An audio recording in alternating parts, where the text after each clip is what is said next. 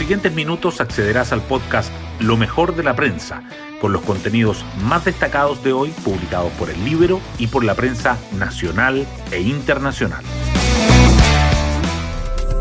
Buenos días, soy Magdalena Olea y hoy miércoles 7 de julio les contamos que la instalación de la Convención Constitucional sigue siendo un proceso tenso. Tras la fallida primera sesión, los 155 constituyentes están citados hoy a las 10 de la mañana en el ex Congreso Nacional tras garantizarse el funcionamiento técnico por parte del gobierno. Sin embargo, crece la presión para la salida del secretario ejecutivo de esta instancia que puso su cargo a disposición. En medio de este tenso panorama político, la pandemia parece dar una tregua en el país. Las cifras refieren que el 83,5% de los chilenos mayores de 40 años ya completó su proceso de vacunación. Las portadas del día. La Convención Constitucional sigue siendo el tema más destacado.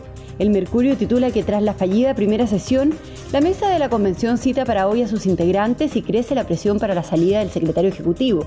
La tercera agrega que el gobierno garantiza el funcionamiento técnico para iniciar el trabajo de la convención y que la seguridad de los constituyentes está en la mira.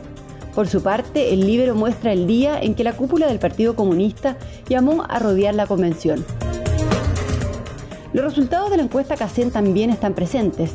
El Mercurio dice que la crisis por COVID-19 ahonda la pobreza entre las mujeres jefas de hogar y los inmigrantes, y la tercera precisa que la pobreza en inmigrantes se dispara a 17% y vuelve a bajar en pueblos indígenas.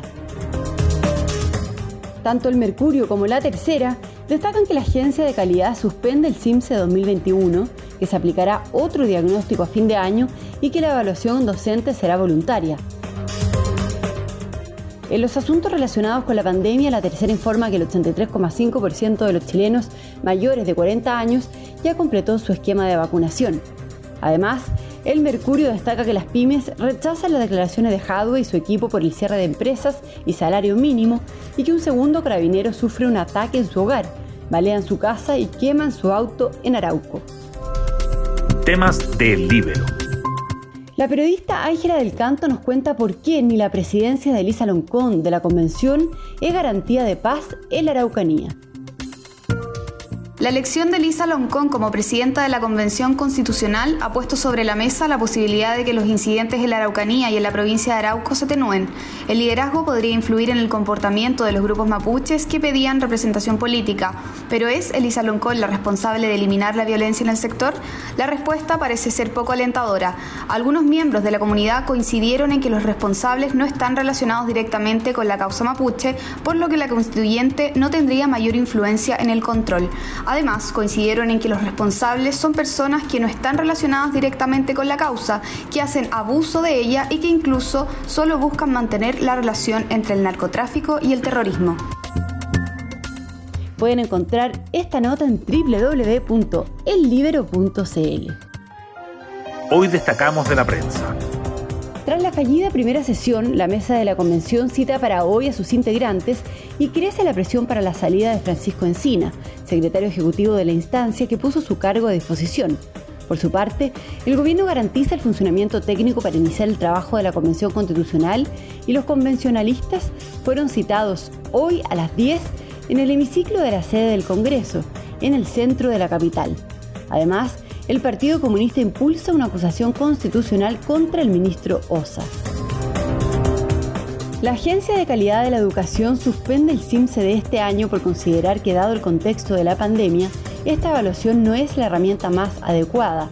Se decidió que los estudiantes rendirán el diagnóstico integral de aprendizajes a fines del segundo semestre y los diputados aprobaron que la evaluación docente sea voluntaria este año.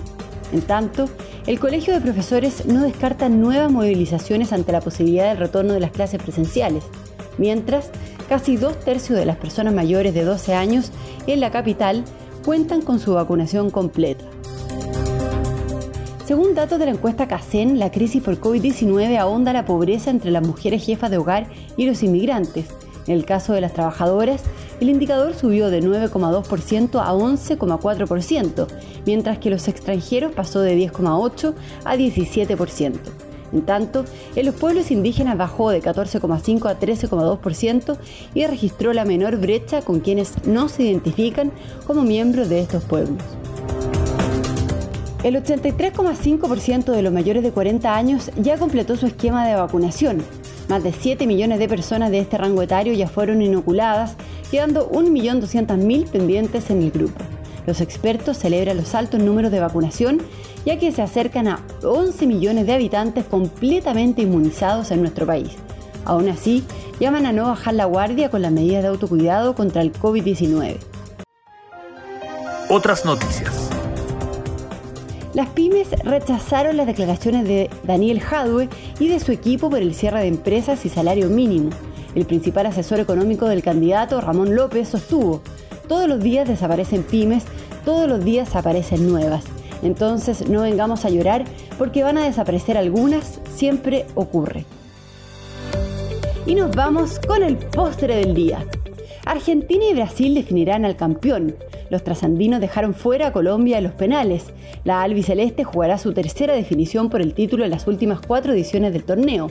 Esta vez el rival será Brasil. Bueno, yo me despido, espero que tengan un muy buen día miércoles y nos volvemos a encontrar mañana en un nuevo podcast, Lo mejor de la prensa.